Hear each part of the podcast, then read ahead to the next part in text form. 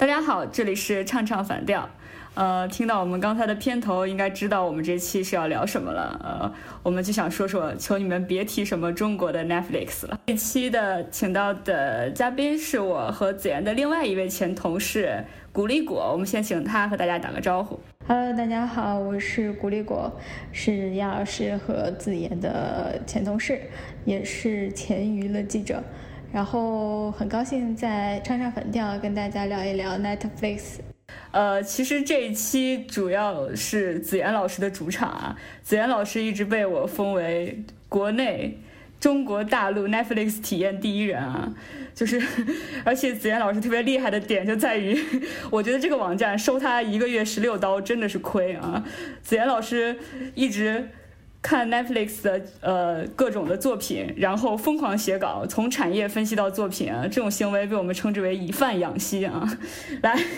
我们先这样，我先问问子源老师，因为子源老师现在在东京嘛，就获得了极大的便利。对你现在订阅了多少个流媒体？现在的话，其实就主要是 Netflix，然后呼噜之前订了，但是因为看完了那个。看完了之前他们一个剧之后就取就取消了，因为呼噜其实我在上面看的剧不是太多，然后他们的一些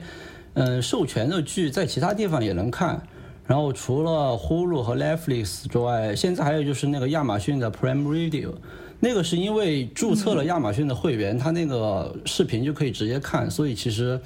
嗯跟它那个流媒体本身关系不大，因为我觉得亚马逊这个它其实还是。更多的大家买这个会员还是为了免运费嘛，然后这个视频其实很多时候都是附赠的。当然，他们这一两年出的剧都是蛮好看的。前一段时间那个，嗯，黑袍黑袍纠察队其实是很不错的一个漫改剧。然后之前我还注册了迪士尼在日本这边的一个流媒体，但是我是过了试用期之后就取消了，因为那个实在是内容太少了，就是它基本上只是把它现在的一些。呃，漫改的电影，然后和他的老的动画电影全部放在上面，应该有上百部还是有，但是就是一些很老的片子。然后我就是主要是看了一下他那个模式，然后过了呃免费的那个第一个月，我就我就没有我就没有继续续订了。然后别的就没有了，因为日本这边的本本土的流媒体我都没有去定，因为。看的不是太多，就是他们本地本地的剧看的不是太多。来，那这一期我们是要聊 Netflix 嘛，然后我们就打算从这季比较热的两部剧开始聊。那首先一个是《全裸监督》，这部其实还蛮特别的。然后另外一个可能是会涉及到的就是《心灵猎人》（Man Hunter） 的第二季。我们先来说一下《全裸监督》吧。这部，呃，子妍老师先来介绍一下你对这部剧的观感，或者一些你觉得值得一提的一些基本信息吧。这个剧其实这个剧很有意思，是它其实是 Netflix 在日本原创剧沉寂了很久，大概有两三年时间。之前他们上一部比较热有名的剧，大家应该都看过，就是那个《花火》，讲那个。嗯，他们的漫才漫才这个题材的一个原创剧，然后过了之后，他们有在两三年时间其实没有在日本拍过原创的电视剧了。然后这一次推出这个剧，当时还挺，就是看预告的时候还挺吸引，就还觉得挺吸引人的，因为这个题材毕竟是一个很成人向的东西，然后加上这个，嗯，主角他本身也是一个话题性的人物，创造了就是日本成人。成成人录像这么一个新的时代吧，可以说是，而且他本人现在还活着，然后就拍出这么一个关于他自己的传记题材的剧来，而且，嗯，山田孝之，大家知道他这几年就一直在走，在走一种有点类似于搞笑，但是也也说他是一个很自我的这么一个创作者吧，然后他来，呃，作为主演的话，其实让大家会觉得这个剧有一些新的东西，然后看完了之后。看完之后反而可能没有之前的期待那么好，因为觉得这个剧，它可能有点美式的东西，更更偏美式在里面不太像传统的日剧那样。然后它其中当然其中那些热血的东西是可能我们看日漫啊会觉得都长期保留的，但是我觉得它的整体的风格来说的话，更像一部美剧。我觉得这个当然肯定还是跟 Netflix 的介入有关，这个我们等会儿可以再详细谈。那古一果，你是为了录我们期节目刚刚刷完，你说一下你的感觉呢？看这个剧之前，我带入的是一个以为它会是一个呃搞笑、热血，还有有点中二的那种剧。然后，呃，看完了以后呢，我又去介绍看了一些，呃，这个剧背后的呃原原原原人物叫什么？呃，村村村西村西村西彻，是吧？他在这个改编剧里面叫村西透，然后，呃。其实是这本身是一个非常的呃充满了物欲、金钱，嗯，上世纪八十年代呃日日本经济最好的时候的那种物欲横流的那种那种那种感觉，但是它拍出来了，就还是有日本的那种热血啊，呃，就有点这种感觉。但是呃，从不管是从它的画风上，还是呃一些拍摄的一些故，还有它的故事结构上看，我都觉得特别美系。呃，就是有一点点像，就是很有 Netflix 的那种风格吧，血血腥，就呃色彩很丰富，包括它的那个片头的呃很不日式的那种片头曲，那片头曲是一种呃就那种应该是 pixel 的那种格格格子格子状的一些呃那个非常的美系，就是整个剧的感觉就是。嗯，像之前的花火的时候，我我看的时候，它整个故事是非常日本的，就是因为漫才的这个呃特殊的身份，然后是日本自己独有的嘛，呃，就它整个故事还是很很很日本，很日式。然后像这个这个这个全裸监督的时候，甚至他在故事上我都觉得不那么日本了，就它。它在一定的本土化的基础上，就是 Netflix 在全球化的过程当中一直讲自己是要本土化的嘛，它可能只是借助借助了它那个本土的那个故事背景，反倒在故事的改编上，它全用的是美国故事的那一整套的体系做的，我是这么感觉啊。就是你其实是觉得它的故事的推进以及节奏是有美式的完全美剧，完全是美剧的那种风格。我觉得它可能是有点像，就是跟之前那个花火有一个对比吧，因为之前那个剧，嗯，好评就出来之后好评是很多的，然后大家看完也会觉得，嗯，这个剧还是一个很扎根日本的故事，即使是 Netflix 在拍，然后到了这里面之后，我觉得它可能虽然其实它的那个模式，我其实想说一下，它其实模式还是跟花火类似，就是它找了几个电影导演。然后用基本上是用用电影的这种制作的呃级规格在做这个片子，因为他在嗯花火的时候，当时就有这种就是就包括长镜头的使用，包括调度，其实都是很电影化的。然后到这到这个里面，他其实也是这样，他找那个吴呃吴正勤也是做《百元之恋》那个导演来做主主要的导演，然后其他两个副导演也都是日本拍电影的。所以它这个模式其实也用了之前的，但是我觉得在故事上，它可能走了一些美剧的这种嗯范儿吧。对，它在制作的那个呃流程上，你感觉它包括它是它就 Netflix，它不管是在美国也好，在全球其他什么地方做的这些电视剧，都其实是美嗯嗯就电影的那种配置，包括它这是摄像都是电影的那种。呃，高规格的这个剧，呃，它在节奏上，它你看，像它总共八集嘛，全裸监督，呃，全裸导演这个，它一共八集，它从第一你第一集它会有一个，它每一集会有一个像美剧那样子的主题，呃，这是之前在日剧里面是没有的这样的节节奏，日剧里面可能是。在一集当中，他可能详细的把一个故事，呃，一一段故事讲完，他可能就跟和我们的本身的电视剧还是，呃，我们国内的国产电视剧的那种节奏差不多。他可能是，呃，一整一整集，呃，全部这个电视连续剧它分为几个节块儿，然后一集要在控制在一个小时之内，它是按照这样的节奏来。但是看这个呃全裸监督的时候，就是它每一集都会有一个主题，它可能到了第几集的时候会有一个转折。我记得好像是只有到了最后一集才是，呃，它的那个。重返巅峰嘛，他从监狱里出来再重返巅峰，他中间会有，呃，他具体几集我没有分得很清楚啊，大概是第一集的时候落魄，第第二集到第四集之间是他是怎么在探索这个事情的，从一开始卖呃小贴纸，呃呃应该是那种色情的海海报，呃那个色，呃。色色情杂志，然后，然后再到呃，再到他去拍呃 AV，然后这段时间是大概是二到四集，然后之后又是他又遇上了一个困难，然后故事故事的发展一下子跌入了低谷，然后一直从第六集到第七集，是大概是他的低谷，然后最后一集爆发了，然后他从低谷走向巅峰，然后整个。故事就是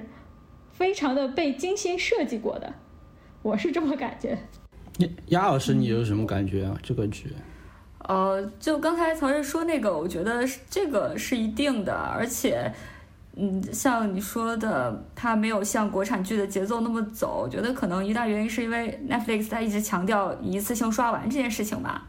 就是它一方面，它肯定会在每一集最后给你留一些钩子也好，或者什么也好。再一个就是它不太那么注重，它可我没有太留意全裸监督这个的每集的时长啊。但是我这两天刷那个《心灵猎人》的时候，我发现，呃，包括之前我们看《怪奇物语》，它每一集其实是没有一个时长是没有一个定数的。就你有印象很深，对它的《怪奇物语》最后一集演了将近两小时，将相当于一部就是一部电影的时长了。对它，但它中间有可能会出现某一集，可能只有三十分钟，所以它其实是我在这边讲好这个，因为我知道你也不是一天看一集的这个状态，然后对，然后我他所以说它其实是它可能是以情节更多的是以情节来做它的划分的停顿，而不是说受它的时长的限制，它可能一开始就是把它当做一个时间超长的那么一个电影作品来拍的，所以它的起承转合，像你刚才说到的。你能看到一个大概的，比如说它的有个大概的比例，比如说开头一两集，然后中间长一些，这其实就是一个好莱坞标准的三幕剧的一个结构嘛，对不对？它是一个结构按比例运用到了一个时间更长的距离，我我是这么觉得的。你们一般有就是这种 Netflix 的剧的话，你们一般一次性看完的次数多吗？就是比如像《怪奇物语》啊，或者像之前有《纸牌屋》最早出来的时候，你们会有？没有那样的时间，基本没有，我们很小，我们不行。对，呃，对，所以是不是呃，所有大部分的用户可能他们自己背后的数据，就是 数据算法看一看这个数用户好像并不是都是一次性的看完的，所以他们在调整自己的一些拍摄的技巧啊，拍摄的流程啊。这些归他们。我之前看《怪奇物语》的数据，其实好像还蛮多的，就是一次性看完的。就是当然，跟它这个全球的总一点五亿的这个用户比例来看，肯定是少的。但好像也有在北美，好像也有几百万，就是当当晚，因为它这个剧就《怪奇物语》这个剧，它上的时候正好是美国的国庆节嘛。然后是放假，他一般有这种策略，就是可能在假期之前，或者他这个其实有点像，比如说电影的档期一样，都放在周五来做首映，就是首周末可能就是观影的这个效果比较好。他其实有这种策略，就是说我可能在一个，当然肯定是以美国为主，就是他美国的一个公共假期之前，他放出来他一整期的这个。其实这个我刚刚刚刚亚老师讲的这个，我觉得它是一个很重要的点，就是他们这个一次性放出一整季的这个模式，其实是很大来讲是很大程度上是改变了，就是现在的这个美剧，或者说就其实就对他们的这个美剧生产的方式其实有一个改变。因为我前两天在看看了一本书，就是讲流媒体的，然后他们就讲这个最早就是一三年之前。当时《纸牌屋》的那个片方他们拿了这个本子去找制片厂，当时其实是好好好几家其实是不愿意接，就没有人愿意接这个本子，就是或者说就其实连试拍集都不愿意让他们去试。然后 Netflix 就拿了这个本子来之后就说，那我我要我要买，然后我要买你，我一上来我要买你两季。那我我的感觉就是照这么说，其实 Netflix 就是做了一个。加长版的一个电影，它只不过把它做成了剧集，比如说，比如说八集或者是十集，它是很多的市场的流程操作都是根据电影的那一整套来。比如说，它会周五上一次，一次性的放出，然后利用周末这个时间，这些操作都非常的像电影，它只不过就是在网络上播出的一个呃，分了好几集的。好几集的可能是电影，我就觉得它是分了好多集的那种电影。所以说，其实像大卫芬奇这种导演，他愿意来拍剧，很大程度上就是因为这个创作的自由度在这儿，就是说，Netflix 给你。他他一上来就预定两季嘛，他不像有他不像一般的传统的电视台，他我我定一季，很有可能还是每一集一集的拍，就是我我拍一集，然后我要看我要看观众的反馈，然后我要看收视率，如果不好，我有可能在中间就砍掉了。但 Netflix 最差的话，他也是说我起码你一季播完啊，我如果觉得不行，那我就砍掉。当然，像有相当于像有我们筹划了一个系列电影，对对对，然后我至少能保证你第一部的上映。所以说不会，所以说 Netflix 剧有些时候你看它的第一季，感觉像看预告片，特别是像《心灵猎人》这个这个剧，我觉得是一个很很很典型的一个案例，就是它是大卫芬奇主导的嘛。虽然大卫芬奇他在里面不是说他所有的每一集都是他在导演，但是他是主导这个剧的核心。那么其实你们看的时候，就发现他有一个那个 B B B K T B T K 那个杀杀人杀人杀人狂，就是他每一集他会出现在片头，就是他会有一个小的那么一个 intro 在里面，然后就是介绍这个人他做了一些什么事，然后每一集串起来，然后到第二集这个人还在，就是还是每一集他会出现那么几分钟，然后。没了，就即使到这个 这一季结束，这个人的故事还是没有讲，那大家都知道啊，肯定又留到下一季，而且有可能下一季还讲不完，因为根据这个剧的时间来讲，它现在出现的大概还在一一九八一九八零年末到九九十年代初，然后那个人一直到二零零五年才被抓。所以说，这中间还有十几年的时间。所以说，这个剧可能要拍到第五季，这个人才会真正的被抓到。然后，他他就一直出现在每一季，然后每一集里。那你说这是这是不是一个预告？相当于一个超长的预告。然后，整每一季其实都在为最后这个人做铺垫。因为其实说在那本他这个原著小说里，呃，原著那个传记里。这个人其实是他那个呃霍的那个真人原型，他的职业生涯最成功的一次，就是他使用那个手法把这个人抓住。那你说大卫芬奇他这个梗是埋了多久？他可能，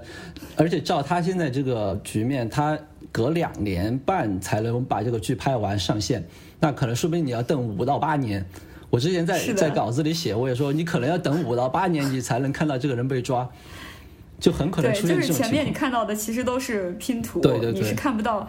它它都不是连续的。我觉得它就是像拼图，你都不知道它的全貌是什么。是的。然后对你，其实大家现在之所以，比如说看了小，就是看了原著小说的除外啊，就是我也看到有些人分析，他其实就是通过片头的一些线索，然后去猜呢，这个人可能那就是历史上的那个谁谁谁，是这样。对。哦，心灵猎人他像是在拼图，像全裸导演还有之前的王冠。它也是一个这样子的一个铺设的作用，就是前一季对为后面几季有一个铺设的作用。像王冠嘛，它之后，它它一般为什么大家都特特别的期待？就是它下一季可能会讲到女王的，呃，比如说她女。在在第三季吧，是讲到女王的九十年代以后到两呃新世纪初的那那些那些年的那十年的事情，然后接下来的那个全裸全裸导演他的第二季也会讲到呃这个导演在成功以后，可能某一段时间内他又会发生了一些怎样的故事，然后这些好像就是已经是。嗯，Netflix 为这个剧已经做好了一个全案的打算，然后可能接下来我要拍多少季，就是有点像漫威拍电影这样子。我接下来要拍漫威漫威宇宙，我的给他的计划已经排到，可能是比如说呃四三年前吧，呃迪士尼刚刚公布这个漫威计划的时候，他已经把排片排到了二零二零年。然后像 Netflix，它虽然没有官方的说，我这个剧要，我这个全裸监督要，全裸导演要拍到第几季，但是他现在，呃，因为是一个个人传记嘛，他已经帮他做好了一个，比如说三年或者是五年的一个拍摄计划。嗯嗯，我觉得这个可能一方面看规划。就是一方面看这个素材质量，比如说像你说到的，那全裸监督它是有一个原型人物的，然后这个人的人物本身他素材就足够支撑，他一开始可能就有这个规划的，然后具体要不要往下拍，可能就看反响。你像全裸监督就是反响非常好，然后前两天刚刚公布了续订嘛。对。对，恭喜恭喜熊猫啊！然后像《怪奇物语》，其实《怪奇物语》作为 Netflix 的一个，我们所以可以说是帮他打开局面的一个对头牌的一个作品。但是这两年我们看到第三季，其实感觉是有些它故事是有一些重复和乏味的，就是因为对，因为这个故事一开始它没有它没有名演员，就他我我了解的就是他最开始其实就遇到了像纸牌屋一样的情况，他其实也是努力的推销了自己。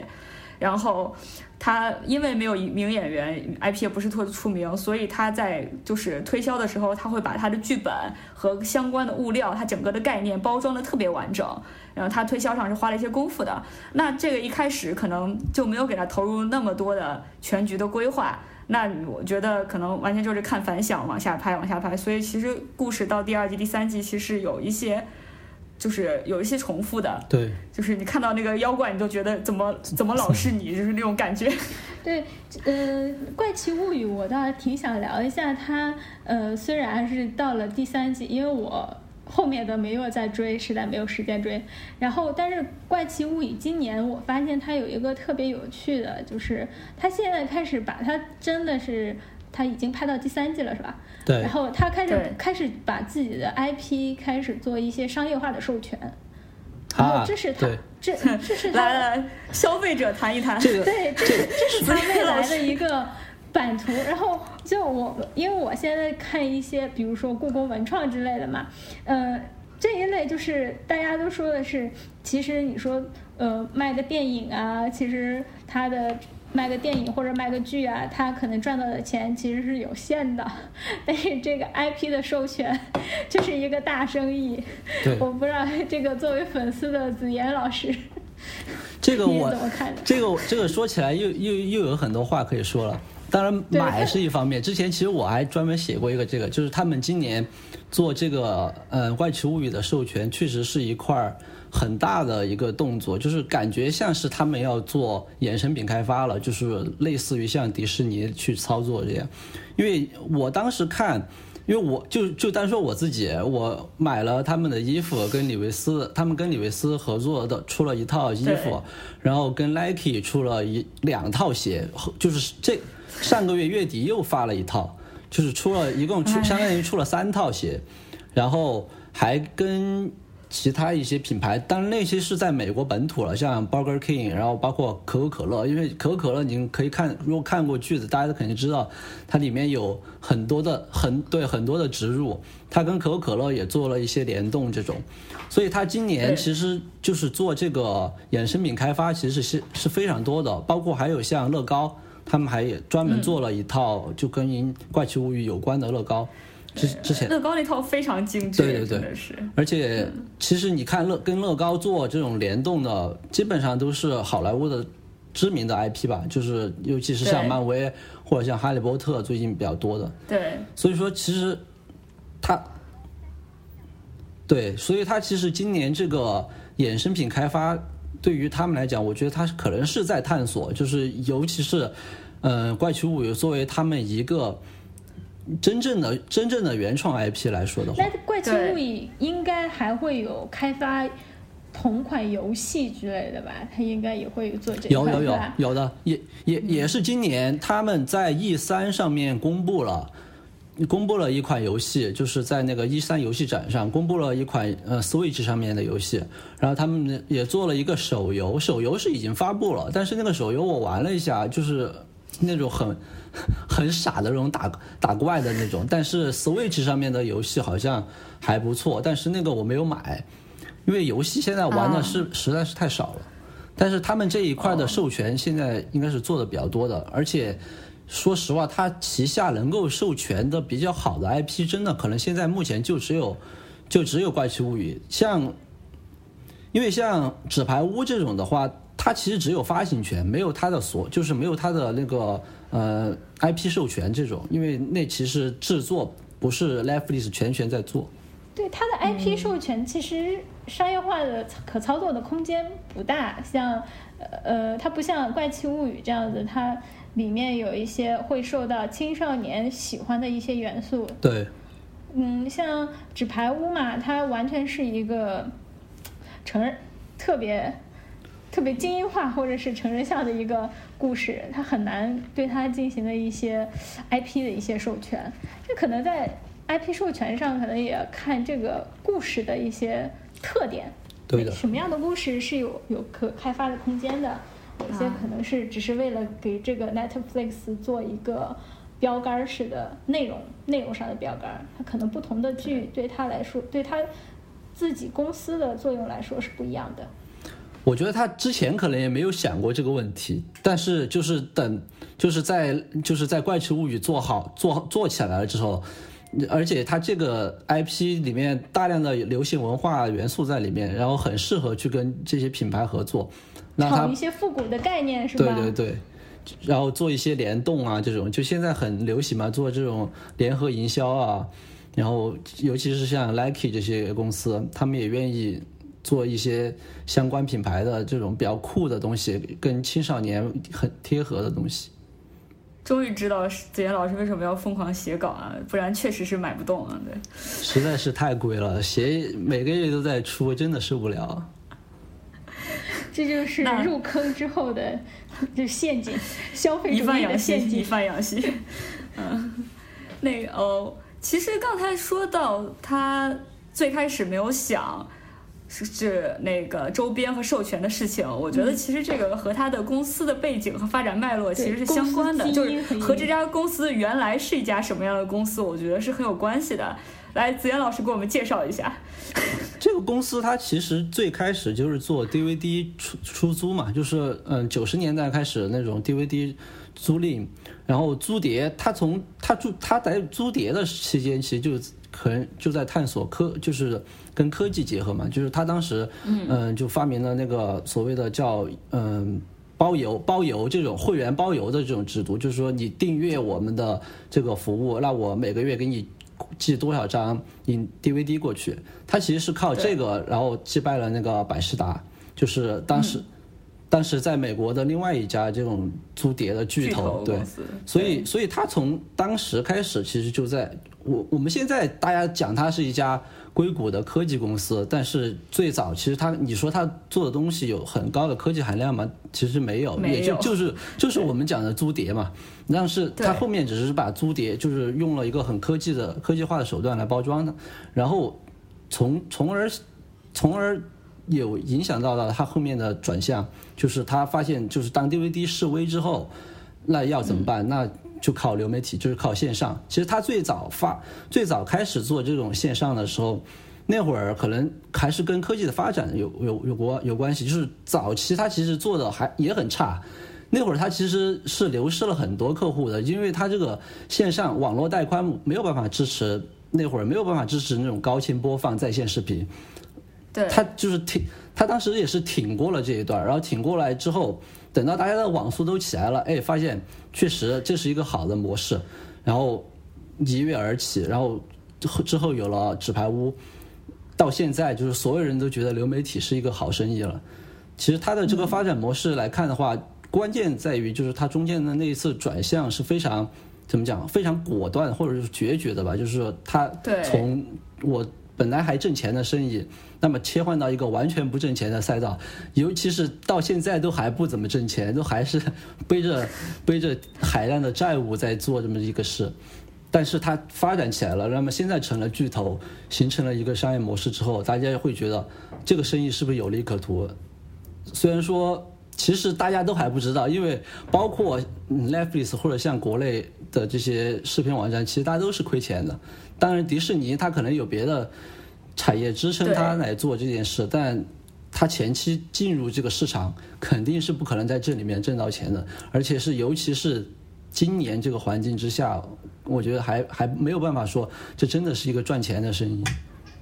对我，我在我在看 Netflix，它大概是九九十年，子言说了，它是九十年代的时候租碟。刚刚我们提到它那个会员，然后邮寄的那个。所谓的技术嘛，然后其实它这个会，它在这个时候发展的一个会员制，其实是为整个 Netflix 后来的一些商业化的探索是打下一个最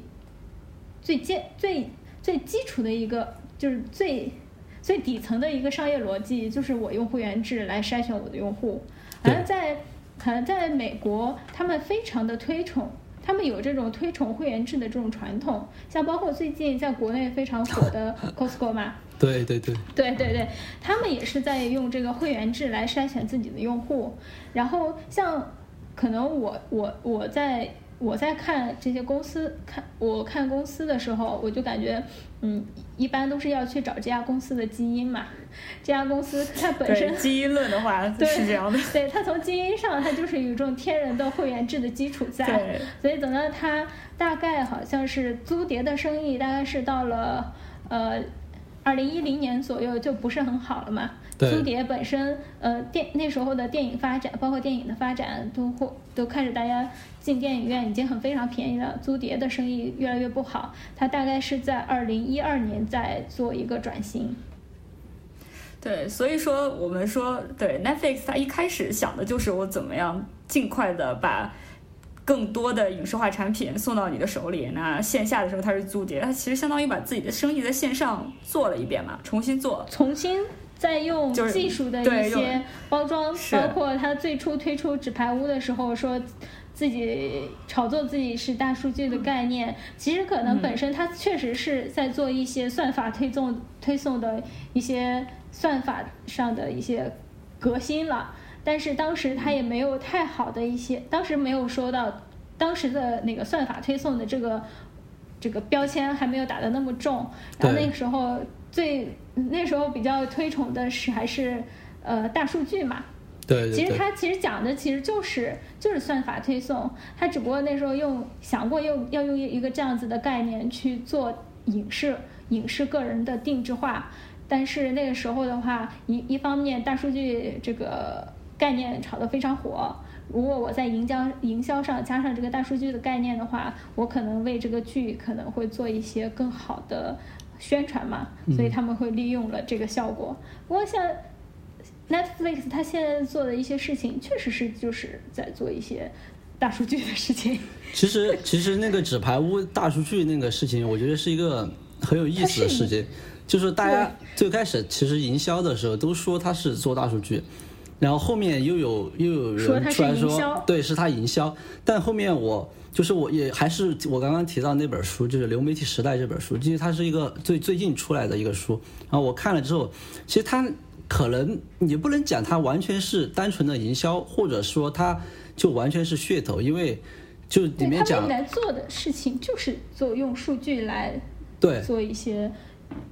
就当时对影视化的调。就当时他们看到《纸牌屋》这个剧本的时候，为什么会去找大卫芬奇，或者是？嗯，凯文·史佩西其实他确实是根据他们当时租碟的那个后台来判来做的这个判断，就是有很多人愿意看史佩嗯凯文·史佩西的作品，很多人愿意看大卫·芬奇的电影，然后包括《纸牌屋》，他的老板不是有一个英剧嘛？有很多人看过这个碟，然后他们就觉得啊，如果把这三个结合在一起，包括这个 IP，确实是就是他们就是他们平台上的用户其实是愿意去看的。那么他他就说，那我我既然有这个剧本在这儿，但是又没有其他公司要买，那那那还不如我自己买过来，然后找明白，就是说他知道有这些元素，然后正好有这么一个 IP，那他就把这个 IP 买过来之后组这么一个盘子，我就我就找大卫芬奇，那我就找史派西。对吧？明白。那所以说我可以这么理解，就是他有些夸张的地方，可能在于之前我们一直觉得特别玄乎的点，在于他一直说他用大数据创作。对对对。但是其实你这么理解的话，相当于他是用大数据来指导立项，那这个其实就很很自然的事情嘛。对。就是，对，没有什么特别值得说呀的。包括他现在做的事情，也是在利用数据，然后在做对影视这个传统的行业。这个其实影视这个行业特别传统，它没有什么科技的成分在。然后它只不过是利用了一些现在数据的一些操作的手法，然后互联网嘛，就是以用户为主嘛，用户的一些数据，然后再去做影视，呃，这是它一个创新的点，这是它自从它自自己创业以来的一些创创新的点。然后我们在说这个一个公司的呃发展历程的过程当中，总是说到他们。做他们做了一些什么样的模式上的创新？然后，呃，Netflix 像去年它的股价不是涨得超过了迪士尼嘛？对，像迪士尼这是一度成为第一大的娱乐公司。对，它是像迪士尼，它还是有地产的，它居然以完全靠一个网站，它就可以把迪士尼超过。呃，像迪士尼这种算可以算作是重资产吧，是吧？嗯。然后，对它，它之所以能够在去年那个时间段上，嗯，超过迪士尼，呃，迪迪士尼至少有百年的历史了，它不过也就，它不过也就二十年的历史。然后它，它之所以能够在短这么短短时间，它其实它从租碟到影视。到线上这种会员制，其实转型的时间也不是很久嘛，十年，十年时间基本上。对对，短短的不到十，差不多不到十年的时间，它就能够超过迪士尼。其实，在一定程度上，一个是大家对会员制的这种。看啊，包括它，但我是我我现在至今我都不是很觉得它一次性的放出是它非常非常的，是它创新的一个点，但不是它呃的一个应该怎么说护城河的一个策略，因为你想对对，你看其他的嗯网站它也都可以这样子操作，但是它真正对于它来说颠覆式颠覆式的一个呃操作是它的就是会员制。呃，我觉得其他网站还真的不不一定会这么操作，因为其他网我不太清楚，但我觉得就是依次放出这个事情跟广告费肯定是挂钩的。我觉得如果是就是你如果看传统的电视台，它肯定是不会的，就 HBO 它到现在也不会这样。然后它是要一期一期的插植入广告的嘛？对。那其实就是我们可以理解为现在其实有两种平台嘛，一种是网上重新做电视台，那一种就是像 Netflix 一样。但是有一个很很很微妙的地方在于，嗯，就是迪士尼它不是十一月二号要上线它的流媒体嘛，然后然后在在第二三的时候他们发了一些消息，然后迪士尼的策略也它也不是。它也不是一次性放出，就即使是它专门为流媒体平台拍的剧，就是它那些漫改呃漫威的剧，然后包括它那些星战的剧，他他们现在已经明确说了，它不会一次性放出，它一周放一集，就是它是它是流媒体，但是还是传统电视剧的那种操作。对，就它还是一次放一集，但是如果我们看。就是如果分细分下来的话，应该是 Netflix 和亚马逊应该是属于同一类的，因为呃，亚马逊也是一次性全部放出，然后呼噜的话是比较奇怪，它是先放三集，然后一周放一集，然后这呼噜，我觉得它呼噜还是一个一个混杂体，它是传统传传统电视媒体转型的一个实验品。对，我觉得这其实这背后的逻辑就是，你是直接，你究竟是直接卖货，还是你通过卖货来卖广告？对，我觉得可能是这个决定的啊。我觉得这个里面，这个里面转型其实还是有，我觉得还是挺困难的，就是就是特别是对于传统娱乐公司来讲，就一来是说，就包括 Netflix 这种呃用数据来。规划剧集或者是立项的这么一个判断，其实之前也有争议嘛。就是《华尔街日报》之前有一篇稿子还专门讲过这个事情，就是讲他们的冲突，就是说这里面有一些传统的好莱坞的呃创作者，他不能接受 Netflix 这种用数据来指导他们创去创作的这么一个东西。所以说，其实你可以看到迪士尼这种我们讲的现在的保守的好莱坞的大公司，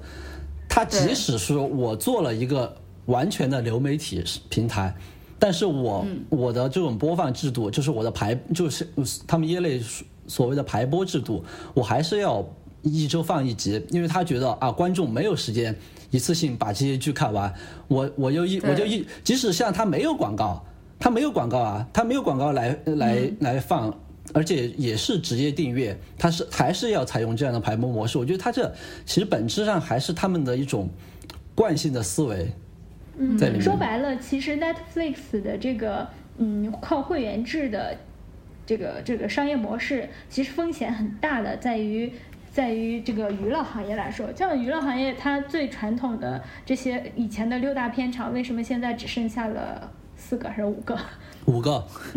嗯，福斯被被迪士尼吃了。对对，嗯，因为这这些电影以前可能是可能我拍一。一百部电影可能里面只有百分之二十的是赚钱的，然后像这些传统的娱乐公司，他们的呃知道这个。做影视的风险非常大，对，像像 Netflix，它是必须要每每一部剧都要赌自己会赢的，所以你去看 Netflix，它每年的那个现金流量啊，还有它那个债务啊，每年都非常高，非常高。它把这些钱全部都投入到电做做做影视、做电做电视剧。里面去，然后他自己的营收是怎么样的？全靠会员。然后其实我们前就去年大家对 Netflix Netflix 那么吹的时候，大家其实有很多反一些冷静的声音，就是包括对他的一些负债、高额负债的一些呃负面的一些一些声音吧。对，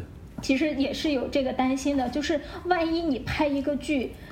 钱全部砸进去了。结果会员制一点增长都没有，这是 Netflix 非常具有风高风险影视行业里面非常高风险的。像传统的那些影视公司，尤其以迪士尼为为代表的，他们以前非常懂一个电影票房卖砸了之后，然后对整个公司的负面影响有多么严重，所以他们。本身就是有那种保守的保守主义在，所以他们在做影视、做这些互联呃流媒体的时候，他们也会有一些这种财务上的一些担担忧。他不会像 Net，就是还是 Netflix 这家公司的创始人的一个风格嘛，非常讲究风险性。我觉得这个还是跟就是它是科技公司有关系，就是。它其实没有太说对于嗯娱乐行业的这种传统的那种那么遵守。嗯，两家公司是完全不同，嗯起家的那种性质的，然后所以他们对于这个影视的呃风险的判断不一样。而且关键在于 Netflix 它的这个问题在于，它投入这么多钱，其实拍出来的爆款不是很多啊。就是他，他其实没有在意。我觉得 Netflix 就是如果你看的足够多的话，就像我这种有时间看足够多 Netflix 上面的东西的人来讲，你会知道他的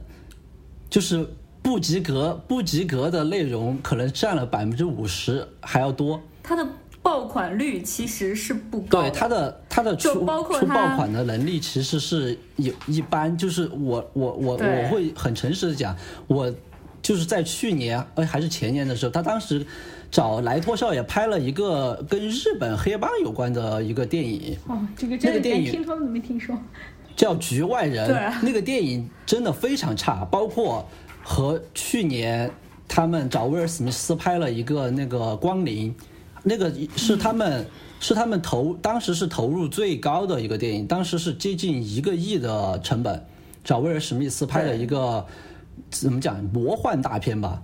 那个剧，嗯，对对对，那个剧那个电影那个电影也非常难看，就是就是他们拍的这些电影，有些时候噱头确实很高。嗯其其实它其实只要只要它每一年，其实你可以发现这两年爱奇艺包括国内的这些流媒体是吧？爱奇艺、呃优酷腾讯，他们也在学 Netflix 一个爆所谓的爆款逻辑吧，就是我每一个季度必须出一款爆款剧就可以了，然后我这一季的会员就有保就有收入的保证，就像前几年的爱奇艺吧，它每年的暑假它会绝对保证出一款爆款，像最初的是中国有嘻哈，后来又成了那个叫什么来着？他一年呃呃偶像练习生，偶像练习生，后来又出了一个爆款剧，呃呃那个《延禧攻略》，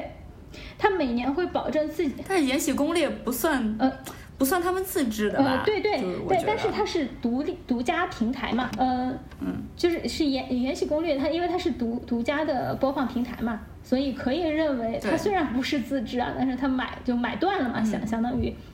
对。他他们也在学着呃。这个呃，Netflix 做的一些所谓的爆款，嗯，像做爆款逻辑的这个东西，我以前是很反感的。就突然间大家都在讨论一个同一个事件，或者是同一个呃同一个节目嘛，嗯，但是这个呃爆款的东西对于公司来说是呃最赚钱的，也就是他们最需要。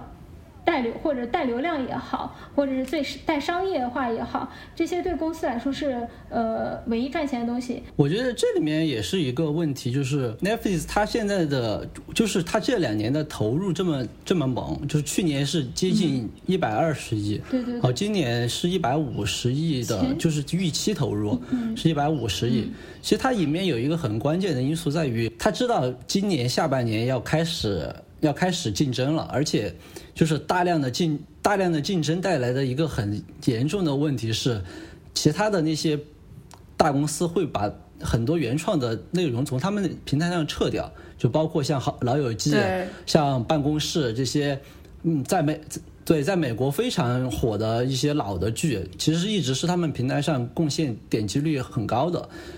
就类似于今天的。就是之前优之前乐视完全就是靠着《甄嬛传》高清版撑着，对。然后自从优酷自从优酷把《甄嬛传》买走之后，基本真的是再也没有人看乐视了。所所以所以所以基于这个逻辑，他他这他为什么这么着急？这两年就一直要就是就是要数量，就是要数量而不要质量，也不能说不要不要质量嘛，就是说它的只是数量肯定要数量一定要有，就是在保证数量的前提下，他他才去做一些可能。拔尖儿的东西，然后包括他把他原有的 IP 继续继续做，可能像我觉得像《怪奇物语》都有可能是硬撑着做完第三季，而且现在说要现在传言说要做第四季，因为他最后不是还留了一个彩蛋嘛，就是因为求求了不要了，孩子们都已经那么大了，就是因为他现在的这个问题在于他可能没有那么多钱来把它投入到某一个剧上面。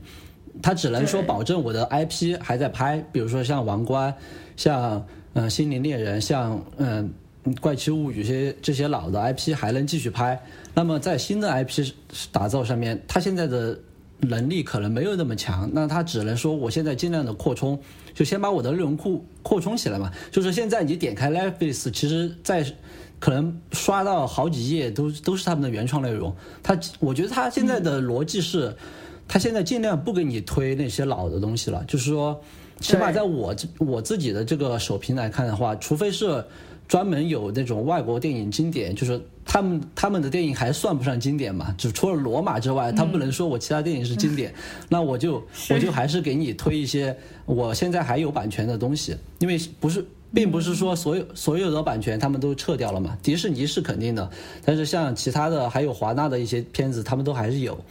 你是真正的用户，就特别有这个感触。就是嗯，他好像我记得几年前在看 Netflix 的时候，说是迪士尼啊，还有那个呃美国各大电视台的那些呃电视剧的版权，都是在到呃二零一九年还是二零一八年到期，跟他的合作是到期嘛？老友记本来是去年到期，然后他们花了一亿续订了一年。然后华纳明年不是要出那个 HBO Max 那个流媒体平台嘛？所以他们已经收回是吧？对他们，他们已经确定确定是要收回了。然后 NBC NBC 的那个办公室也是明年要要要撤回。所以说，其实像这两部剧都是他们平台上用户观看时长很高的剧，就是这种老剧。所以前几年 Netflix 那么、那么拼命的拍剧，那么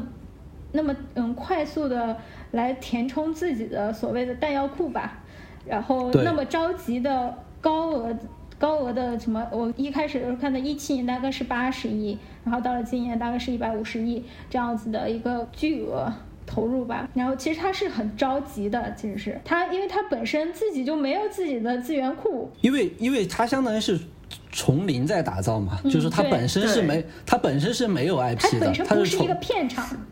对对对，他是从从对从零在打造自己的资源库。那你想想，这种的话，你跟别人比，肯定是优势劣势是很大的。因为像迪士尼，他迪士尼那个 Disney Plus 出来的时候，他就说我有五千个小时的剧，然后有六百多部电影，这些都是我过去。几十年积累下来的，那我当然我一推出来，我即使没有新剧，你们也能保证你们有有的看。但像 Netflix，如果它没有版权授权，如果去年没有或者前年没有，那它可能能看的东西就很少。那你会员就真的有很多会员会愿意掏每个月八美元就看你 Netflix 上本身的那些东西嘛？这肯定是一个未知的。所以它它第二季的时候不是美国本土出现了负增长嘛？哦，对，就是因为它的会员价格特别贵了嘛，好像对一个是会十四点九九了吧？一个是会员，一个是他这个涨价带来的这种，再有一个当时他们 CDO 自自己就明在那个电话会议上就直接明说，就说我们第二季的内容不行，嗯，确实是第二季的内容不行，但他很少有这么不自信、这么反思的时候，是对吧？，就是他就是对于他们来讲，他其实知道他在 Q 二的时候上的那些内容吸引力是不强，因为他们《怪奇物语》是七月份上的，然后像最近你们看他的那个秋季档的定档，像。马丁·西克塞斯的那些电影都是到十月、对十一月、十二月才会出来，所以他 Q 三和 Q 四的那个内容是明显要比前前半年要好的，所以他当时说 Q 二出现那么大的一个预估错误，是因为我们的剧确实质量不行。他就说，然后他马上话锋一转，就又非常自信的说，我们 Q 三肯定要有七百万以上的增增长了。那刚才你说到说 Q 三 Q 四的剧效果会好一些，包括像大岛，尤其是马利西塞斯这种，他的作品也还是会往后靠，说明其实他还是跟在跟随电影档期嘛。就是对对对大作品上来说，因为导演还是我用你的，就是我用你的钱来制片，但是我想参加，就我想评奖项的这个心还是一点没有少的，对不对是？嗯，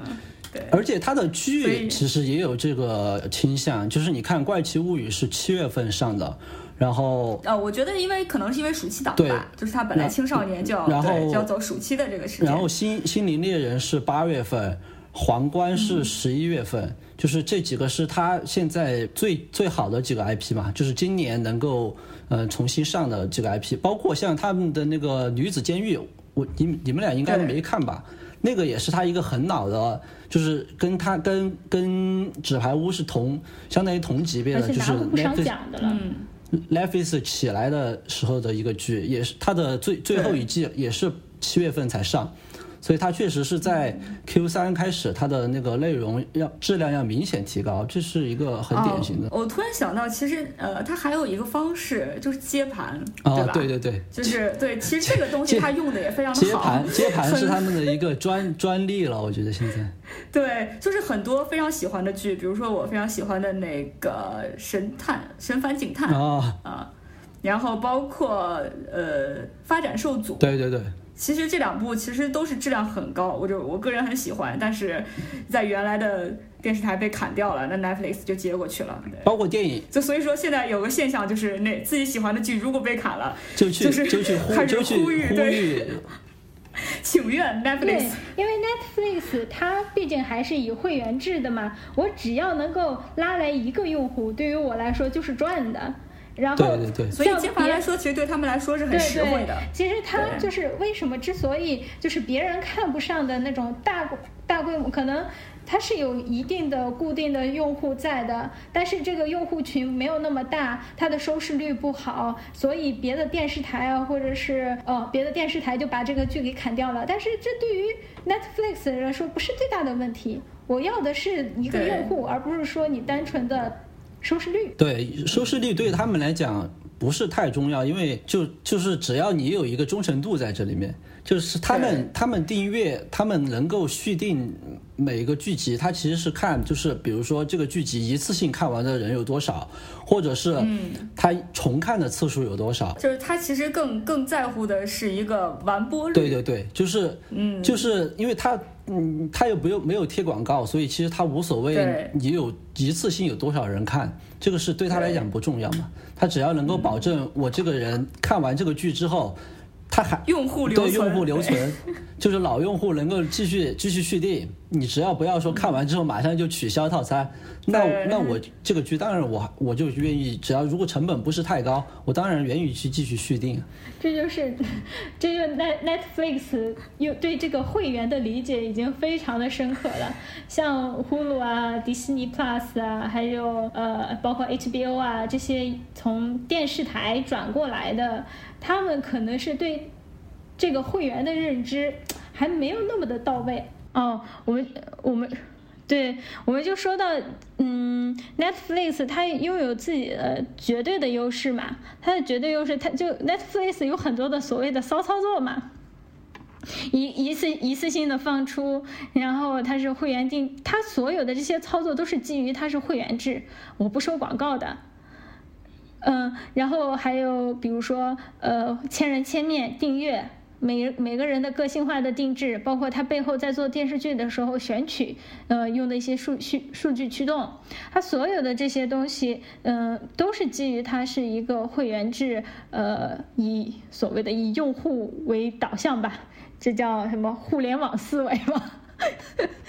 我们用我们中中国的话来讲，然后嗯，你看这些所有的这些骚操作里面，其他的平台也是能学得到的。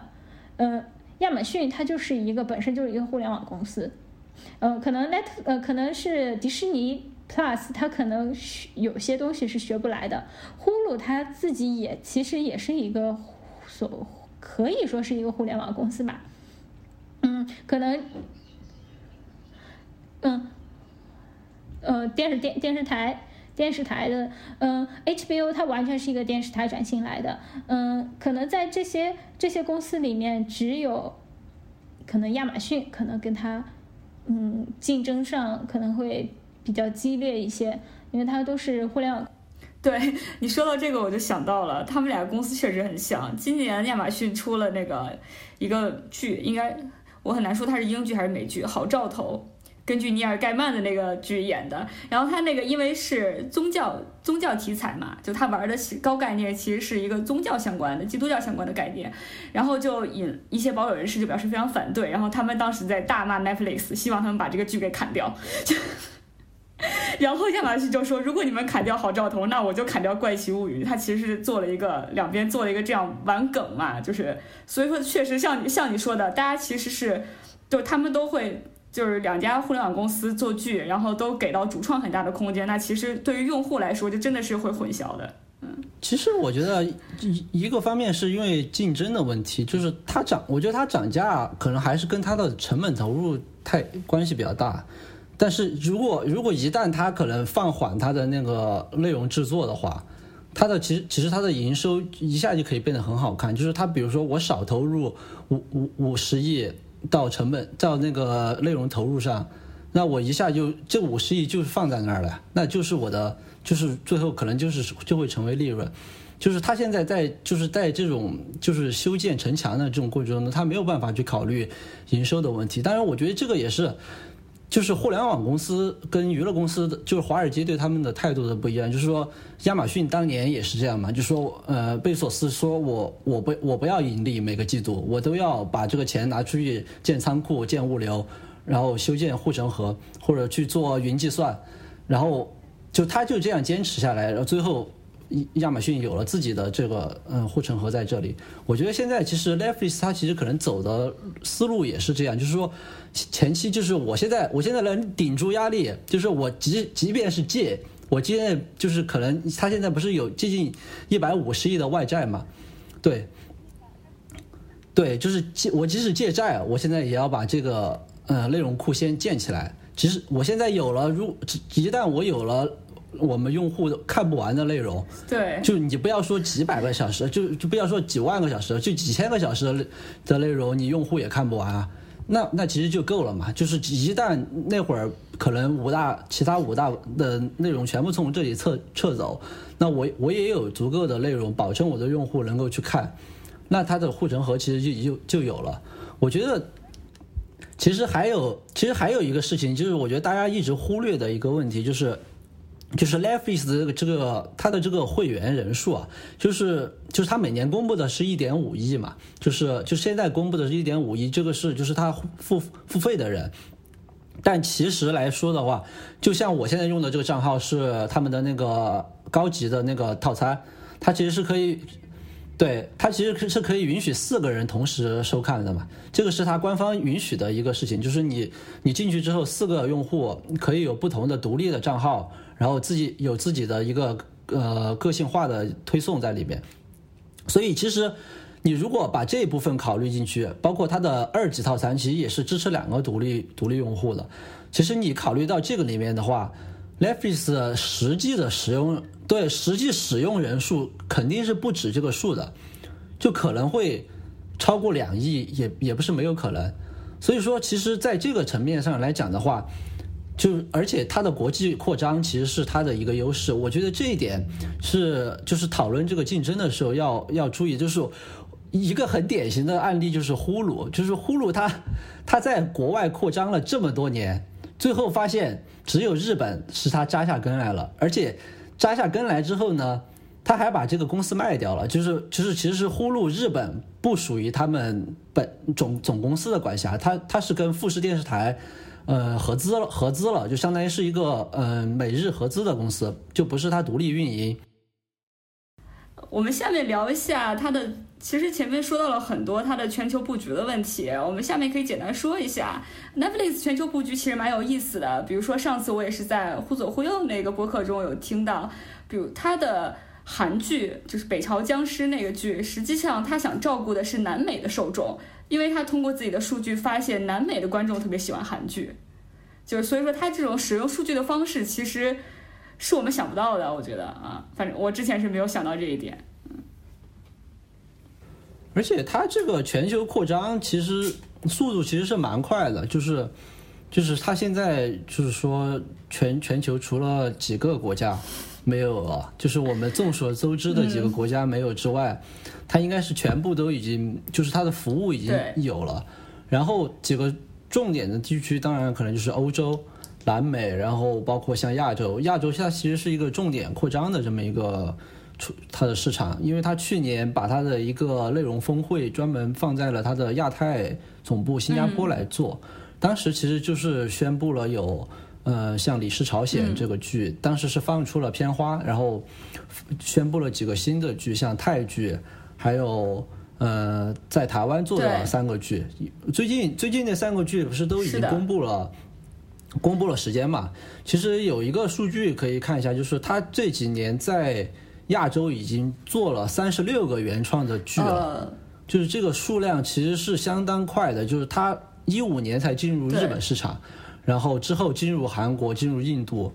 然后当然其实他他其实说他是亚洲市场，他其实是把就是整个东东亚这边和日印度分开的，因为。他在印度推出了十七个电视剧和二十二个呃电影，就是印度市场是他的一个非常就是非常大的一个，就印度的互联网人数其实是跟中国相似的嘛，而且他们的那个呃就是用户对于这个好莱坞的内容其实是接受度是比较高的，然后像因为他们之前的第一大的服务是亚马逊的流媒体，所以其实 Netflix 它其实看到在在印度是有一个非常好的机会的，所以他这两年在印度拍了很多很多这些剧。其实我们说到这儿，好像还并没有扣我们这期的主题，那就是不要再提什么中国的 Netflix 了，就是我们没有特别直面的这个问题啊。其实我们觉得现在大家可以来聊一下。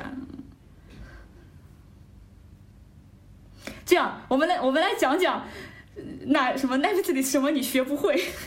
哦。其实我是觉得，国内你是是真的学不了的，就是 Netflix 它的很多的模式上，你看，首先你这个会员制，你会会员制你就做不到，你这个永远没办法摆脱得了这个广告的生存，是吧？你哪怕你光植入也也还好，呃，植入大家还能接受的，你这种纯硬广，嗯，至今你都没有摆脱这种，这种，嗯，这种对广告的依赖嘛。还有一个说，就是这个视视频这个媒体，它还是有一个带宽的嘛，好像是，是吧？这个带宽还是很贵的。嗯，一个是中国的用户，呃，中国的人口确实大，呃，它的基人口基数大，你如果没有那么多的会员的话，嗯，光靠广告，这个这个带宽也是需要很。很很高的费用的，然后好像是因为最早的时候大家在说这个流国内的流媒体在竞争，大概是在两千零五年一直到呃一四年之前吧，大概这段时间是这十年这十年当中是国内呃视频网站竞争竞争最火的。你看最终活下来的还是有大资本，像 BAT 这种。呃，背后支撑的，当然爱奇艺现在自己独立了。